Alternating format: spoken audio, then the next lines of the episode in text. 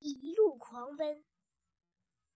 我没有想到马小跳他们会来的这么早，我和杜真子还在吃早饭，他们就来了。干什么？干什么？杜真子把他们拦在门厅里，像一群打劫的强盗。杜真子，我们是来给你过生日的，要不是笑猫来找我，你请我，我才不来呢。马小跳做出了很不情愿的样子。杜真子，生日快乐！唐飞抱着四个礼品盒挤到了杜真子的跟前，这是我们送给你的生日礼物。马小跳反应快，他抢过上面那个最大的礼物盒，这是我送给你的生日礼物。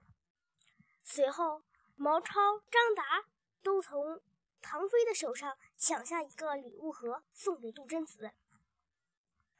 在唐飞手上的是一个最小的礼物盒。但包装十分精美，他十分郑重地把它放到杜真子的手心里。我来看看你们送给我的礼物是什么。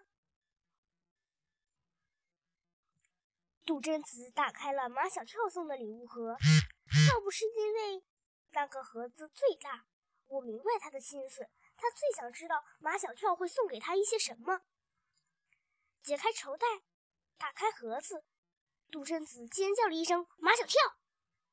我凑过去一看，只见满满一盒旺仔小馒头，我的喉咙里发出了可怕的声音，被拱了起来。我在冷笑：“不是我，是他。”马小跳向唐飞扑过去，杜真子又打开了毛超和张达的礼物盒，都是旺仔小馒头。唐飞，你怎么能做出这样的事情？毛超理直气壮地问唐飞。马小跳叫我帮你们准备礼物，这小饼干还花了我三块钱呢，你们一人一块钱要还给我的。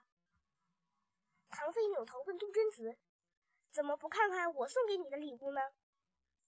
你会送给我什么？让我猜一猜。我真想象不出，这个长得像企鹅的男孩会送给杜真子什么礼物呢？”杜真子打开唐飞的礼物盒。一看他的表情，我就知道他喜欢这件礼物——一枚精致小巧的蝴蝶发卡。杜真子马上把它别在头发上。怎么样，好看吗？杜真子偏过头问那几个男生：“我觉得挺好看的。”可张达说不怎么样，毛超说不好看，马小跳更不像话，他说。杜真子，如果你还是我表妹的话，就赶紧把它扔了吧！你还好意思别在头上？不知道你有多难看！你，我冷笑了。马小跳闭上嘴，他不怕杜真子，就怕我，最怕我冷笑。我能笑得他全身的鸡皮疙瘩紧急集合。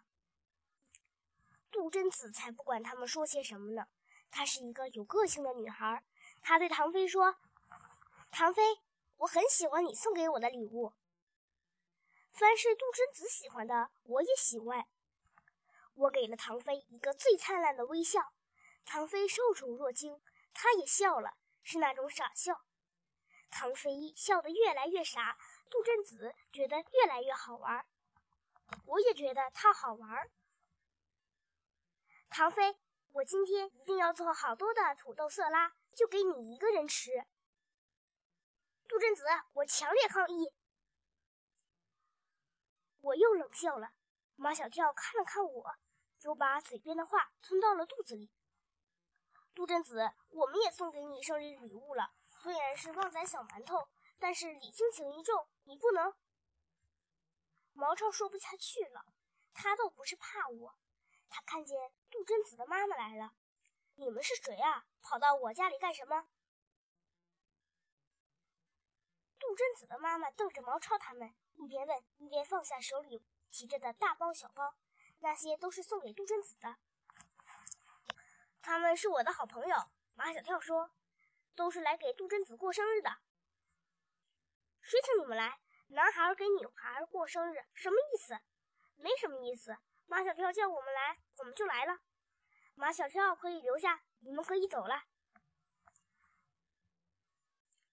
杜真子的妈妈就像赶一群鸭子一样，把唐飞、张达和毛超赶出了门外。杜真子很难过，我也很难过。我本想让马小跳带着他的好朋友来给杜真子过一个快快乐乐的生日，没想到全被杜真子的妈妈给破坏了。你让他们走，我也走。杜振子冲出家门，我也冲了出去。我们上了电梯，到一楼了，电梯门开了，我晕。地包天又等在那里，他穿了一件颜色更加夸张的花棉袄，显得好俗气。可马小跳他们几个都觉得地包天的样子很好玩。猫哥，我们今天千万不要去公园。我好奇地问了一句：“为什么？”地包天说：“公园里到处都投放了鼠药，万一我们不小心误吃了鼠药该怎么办？”一听到这话，我马上想到了牧羊犬帅仔和他的保姆狗老头，我撒腿就跑。猫哥，你要去哪儿？